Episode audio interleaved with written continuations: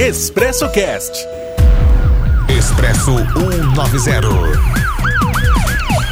Ocorrência policial. E agora no programa Expresso Expresso 190, tenho o prazer de receber aqui no estúdio da Pássaro da LFM, programa Expresso, o Sargento Ferreira. Boa tarde, Sargento. Boa tarde, Rony. Boa tarde a todos os ouvintes aí da Pássaro da LFM. Pra gente é sempre um prazer estar participando com vocês aqui.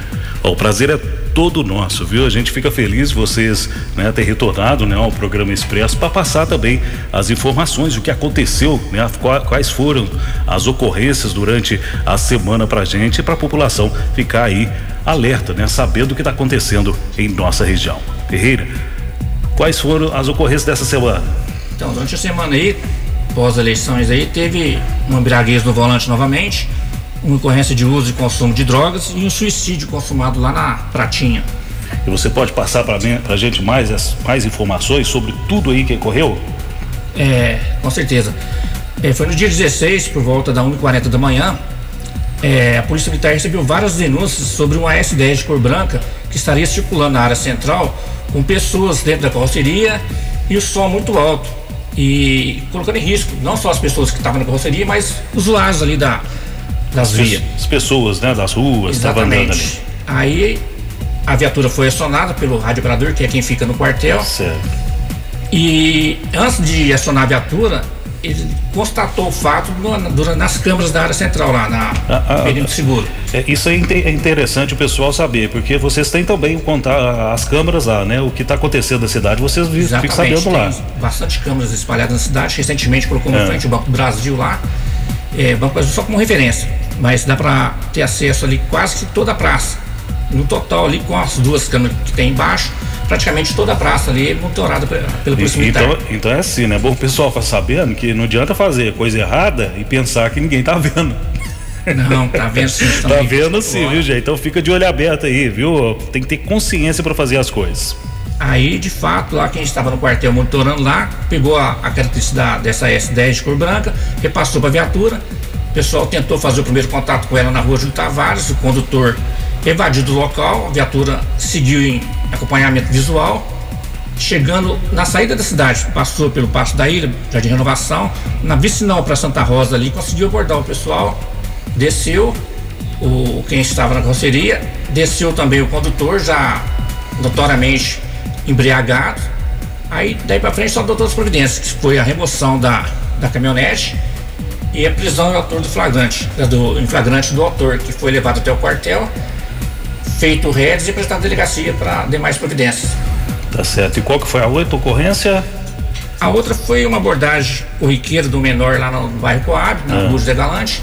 Abordou esse menor que estava tentando passar por uma cerca de um, de, um, de um, terreno baldio ali e durante a busca localizou um cigarro de maconha que esse menor que foi o cigarro apreendido e o menor conduzido até o do ponto de resto que é o quartel, foi feita a ocorrência e o menor foi encaminhado para o Conselho Tutelar. Quando, quando, tem essa ocorrência com o menor, o Conselho Tutelar, ele vai para o Conselho Tutelar, mas o que acontece com esse menor lá? O menor é encaminhado para os pais, é. para os pais. Quando é um fato que se que tipificado como crime, certo. no caso quando é menor, é um ato infracional, aí esse menor é apresentado na delegacia. Se for adolescente, se for criança, já é direcionado diretamente para os pais. Para os Mas pais. quando é adolescente, ele vai na condição de apreendido e é apresentado na delegacia.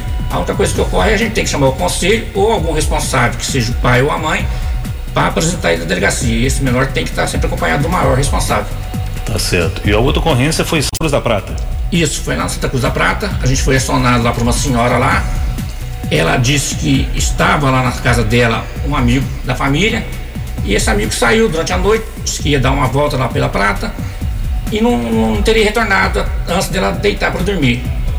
No dia, segunda-feira cedo, certo. minha segunda-feira nada, estou fazendo confusão com é. o tempo aqui. Ontem cedo, para que ela saiu, abriu a casa dela, viu ele tava, já havia cometido suicídio, arrumou uma corda no caibro, no pescoço e acabou suicidando ali dentro da garagem dela. Cada coisa, hein?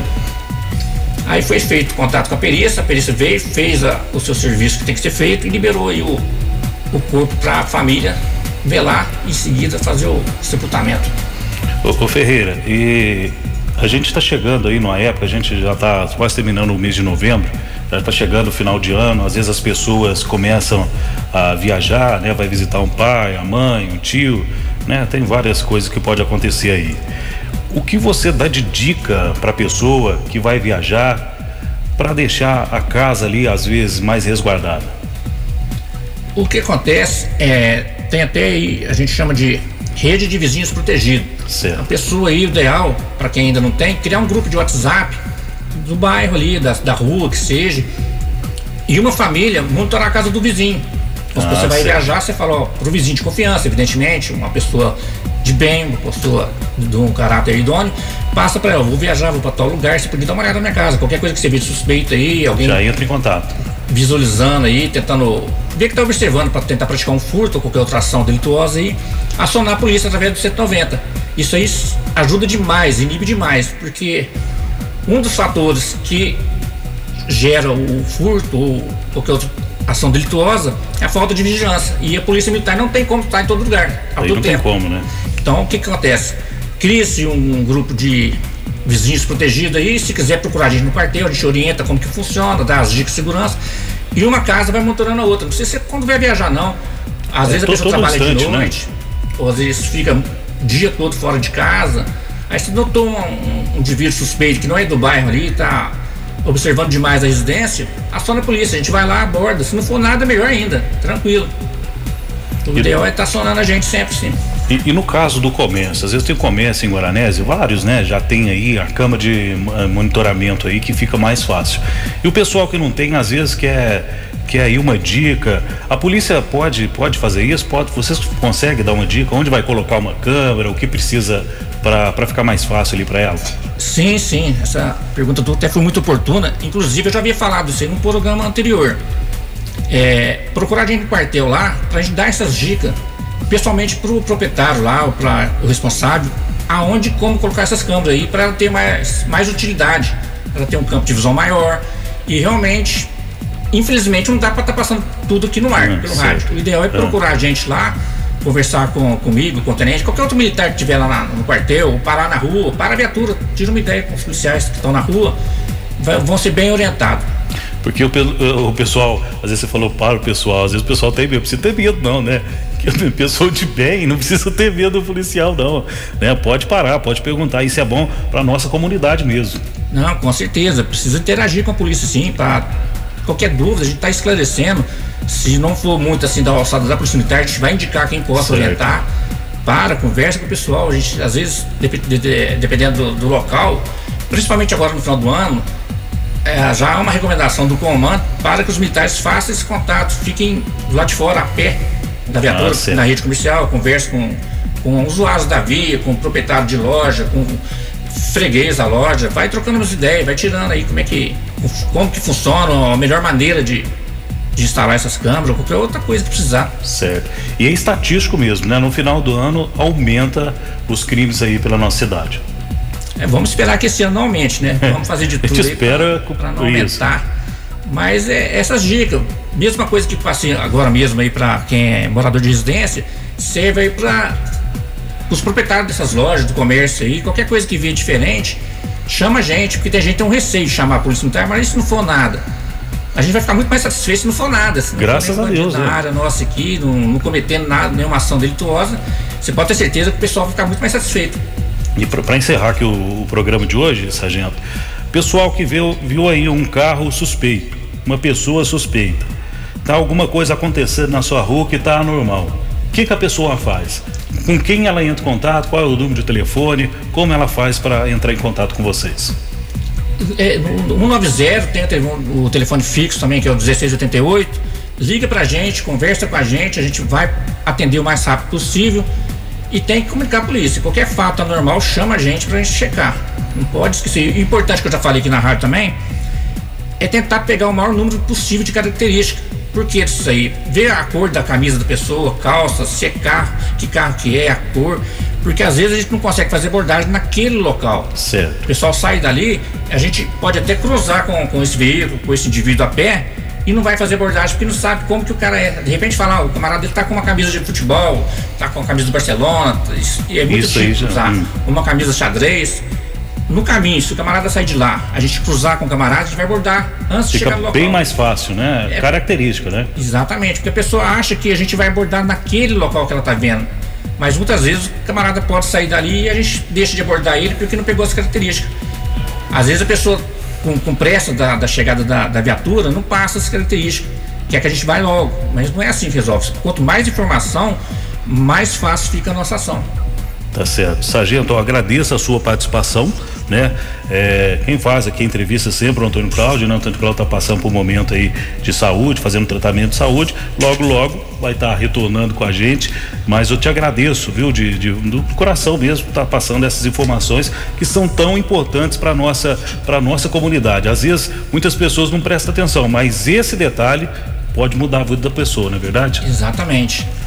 Atentar só para esses detalhes aí e se me der mais 30 segundos aí, falar você me tranquilo. perguntou da pandemia. Ah, certo, é, a gente ia falar da pandemia, É, não esqueceu. a pandemia ainda não passou, não acabou, a vacina não chegou. Então a gente pede pro pessoal ter os cuidados ainda, manter os cuidados, fazer a higienização normal, usar as máscaras, evitar aglomeração.